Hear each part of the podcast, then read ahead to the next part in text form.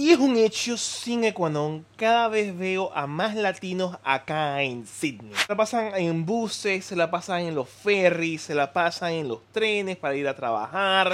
Los oigo y los veo en el supermercado. Y por sobre todo, siempre que voy a comer un burrito en Jumay Gómez, me encuentro a mis amigos colombianos y mexicanos. Pero con ello también hay mayores desilusiones y por sobre todo malos entendidos. Alto costo de la vida, que nadie me quiere dar para poder rentar, que en mi escuela no va nadie, ¿será que eso es normal? Que ando haciendo un diplomado en marketing, ¿será que eso me va a ayudar para conseguir quedarme? Y para de contar.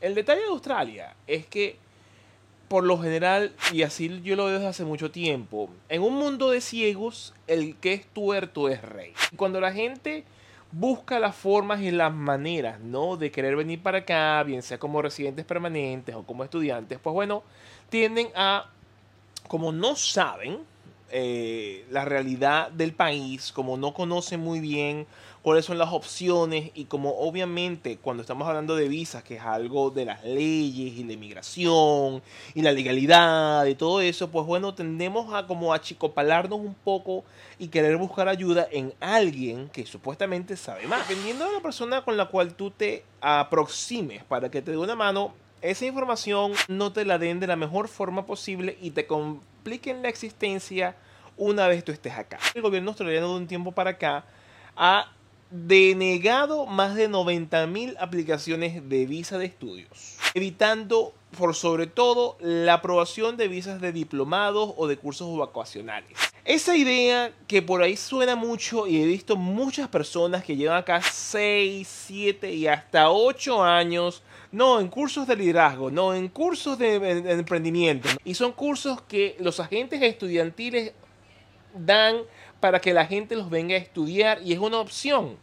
Pero ya no lo es tanto porque el gobierno está negando esa oportunidad porque la gente utiliza esos cursos como una simple excusa para emigrar, para venir para acá y quedarse más del tiempo requerido y lo que está gente saltando de curso en curso como un conejo para nunca querer regresar, pero nunca entonces poderse afianzar en una visa de residencia permanente.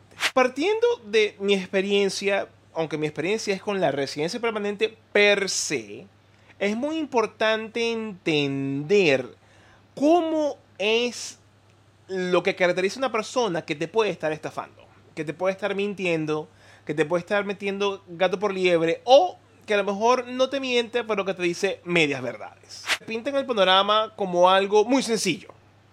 Cuando yo me vine para, a vivir para acá, yo era tan ignorante como lo puedes ser tú que me estás viendo en este momento.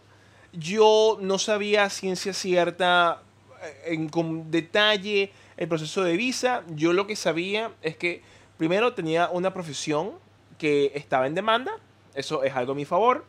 Tenía una edad la cual era óptima para tener el mayor puntaje posible desde ese punto de vista.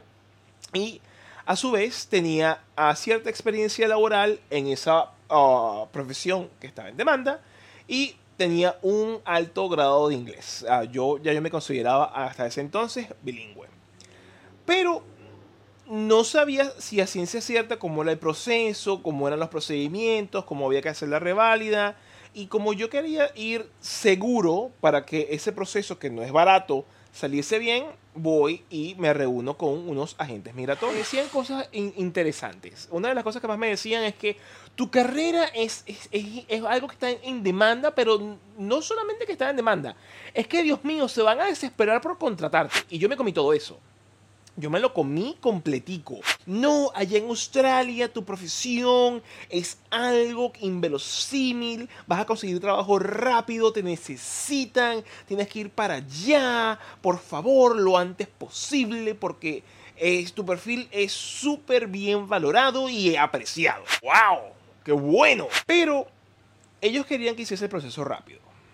Entonces, un proceso de visa de, residencia permanente, cuando tienes todas las cosas claras y el camino derechito, sin ninguna cosa extraña que realizar, te puede tomar seis meses a un año. Ellos querían que lo hiciesen en ese tiempo, porque obviamente les conviene, porque más rápidamente le puedo pagar los honorarios. Porque ellos no iban a cobrar hasta que yo fuese adelantando en cada paso. después de, conseguir la reválida, después de comenzar el proceso de visa, después de que se probase la visa, etcétera, etcétera. Mientras más rápido yo saliera de eso, más rápido ellos cobraban sus reales y felices. Yo decidí que lo que más me convenía a mí, a sabiendas de que la visa es correctamente la que yo estaba buscando, que podía ir con tranquilidad a lo que yo estaba queriendo hacer, me iba a tomar todo el tiempo posible. ¿Por qué? Porque yo quería tener el dinero, porque ahorrar la cantidad de dinero necesaria, no solamente para pagar las cosas, los recaudos y los procesos para la visa, era también los honorarios. Pero, ¿qué hubiese pasado si yo me hubiese dejado eh, eh, llevar, ¿no? Por lo que hubiesen dicho estas personas y hacerlo más rápido. Hubiese sido peor para mí. Lo que sí me costó mucho cuando llegué es que yo me creí completamente el cuento de que aquí mi profesión era, no joda, te van a dar empleo casi que en lo que toques Australia. Y bajo ese precepto yo me lo creí. E inclusive yo decía, óchale, ¿cómo es posible que yo no consiga empleo si aquí me dijeron los agentes migratorios que mi profesión está en demanda, que todo el mundo está buscando gente que tenga mis conocimientos y lo que yo sé hacer? Y ese trabajo no llegaba, ese trabajo no se acercaba, las entrevistas eran como que si yo fuese un carajo más del mundo. Y eso fue un gran choque. Entonces, imagínate tú cuando yo tenía cierto conocimiento del idioma, yo podía leer en las páginas web del gobierno, en Home Affairs, como es ahora, lo que se refiere a la visa, y yo podía hacer la, la pruebita que te dicen ahí para ver cuáles son los tipos de visas que tú puedes sacarte en base a tu nacionalidad, en base a tus experiencias, en base a si tienes profesión, a tu edad, y toda una serie de factores. Yo sabía ciencia cierta para dónde yo tenía que ir. Y cuando me lo aseguró el agente migratorio, yo iba con confianza. Pero imagínate tú que estés en Colombia, que estés en Argentina, que estés en México y a lo mejor no tienes profesión porque dependiendo del país a lo mejor es muy costoso y lo que eres es simplemente un bachiller y lo que tienes en mente es entonces venir con en principio a lo mejor una visa de estudio porque el país se cae a pedazos o porque simplemente la inflación no se come el dinero y estás buscando darte a ti eh, una vida mejor y piensas en Australia que es un es, mucho mejor que los Estados Unidos a lo mejor, y te lanzas para acá porque puedes venir a estudiar y puedes trabajar. Pero entonces, como la gente a lo mejor no, no es bilingüe, va con alguien que les asegura una serie de circunstancias. Que en estos días vi un grupo en Facebook que una chica iba para una visa y le comenzaron a decir, no voy a decir cuál es la, la agencia migratoria, pero era una agencia estudiantil que ella tenía que ir con unas personas y comenzar a, buscar unos papeles que, y, y, como falsificarlos. Y ella decía, pero ¿cómo es esto posible? Y aún así seguía en el proceso. Te comienza a, meter gato por liebre. No, que tienes que ir a fulano de tal, que está en la esquina de no sé cuál, allá en el barrio, en el centro, donde nadie se encuentra, para hacer un papeleo, porque se, se oculta lo que debería ser claro. Porque Ah, no se le dice a la gente la realidad de lo que viene a estudiar. ¿Por qué se ve tanto eso de venir a estudiar simplemente diplomados, carreras cortas, oficios? ¿Por qué se ve tanto personas que están aquí haciendo cursos de leadership, cursos de marketing, cursos de entrepreneurship? Cuando la realidad es que eso no va a estar en demanda, eso no te va a dar camino a la residencia. Pero como la gente no lo sabe y está siguiendo a alguien que dice saber, se meten en camisa de once varas, vienen a estudiar cosas que no les va a ayudar en eso que en realidad quieren y pueden ser víctimas, como lo, el gobierno lo ha, eh, lo, dicho hasta hace nada, de que puede estar dentro de esas 90 mil personas que, se, eh, que aplicaron a una visa de estudio para estudiar cualquier cosa y el gobierno simplemente dijo que no. Y imagina que si el gobierno dijo que sí y comienzas a estudiar eso y después pasan los años. Aquí hay una persona que me comentó que conoce a alguien que tiene 8 años en Australia con una visa de estudio. Y está emprendiendo y tiene una empresa y, tiene dinero, pero no tiene estabilidad. El día de más tarde, que más temprano que tarde, va a venir el gobierno y le va a decir, mira, ¿sabes qué, muchacho? Ya usted estudió bastantes cursitos pendejos y es momento de que se vaya para el coño. Todo ese dinero, todo ese tiempo se pierde nunca consiguió y nunca va a conseguir la residencia. Porque si han pasado 8 años y llegó con 25, ya tiene 33.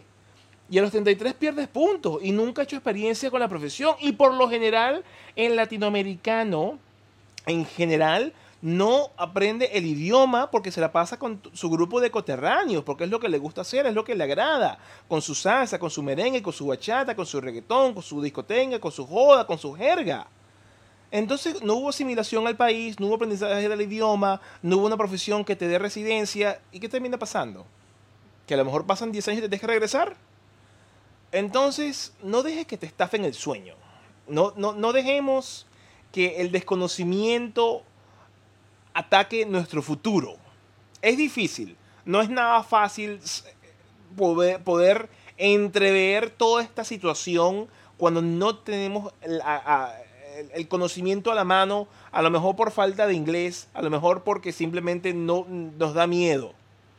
Pero la realidad es que hay mucha gente en este mundo, bien sean agentes migratorios o agentes estudiantiles, que se quieren aprovechar de tu desconocimiento y de tu ignorancia. No caigas víctima. No es sencillo, no es nada fácil, es bien complicado, porque de nuevo, en el mundo de ciegos el torto es rey. Así que ten cuidado, mucho ojo, no vaya a ser que te agarre un agente de estudios o de migración que sea un pirata y te vaya a meter. Si tienen algún tipo de historia, si tienen algún tipo de recomendación, alguna cosa que puede ayudar a la, comunidad a detectar a alguien que te está pintando pajaritos, déjenlo en los comentarios.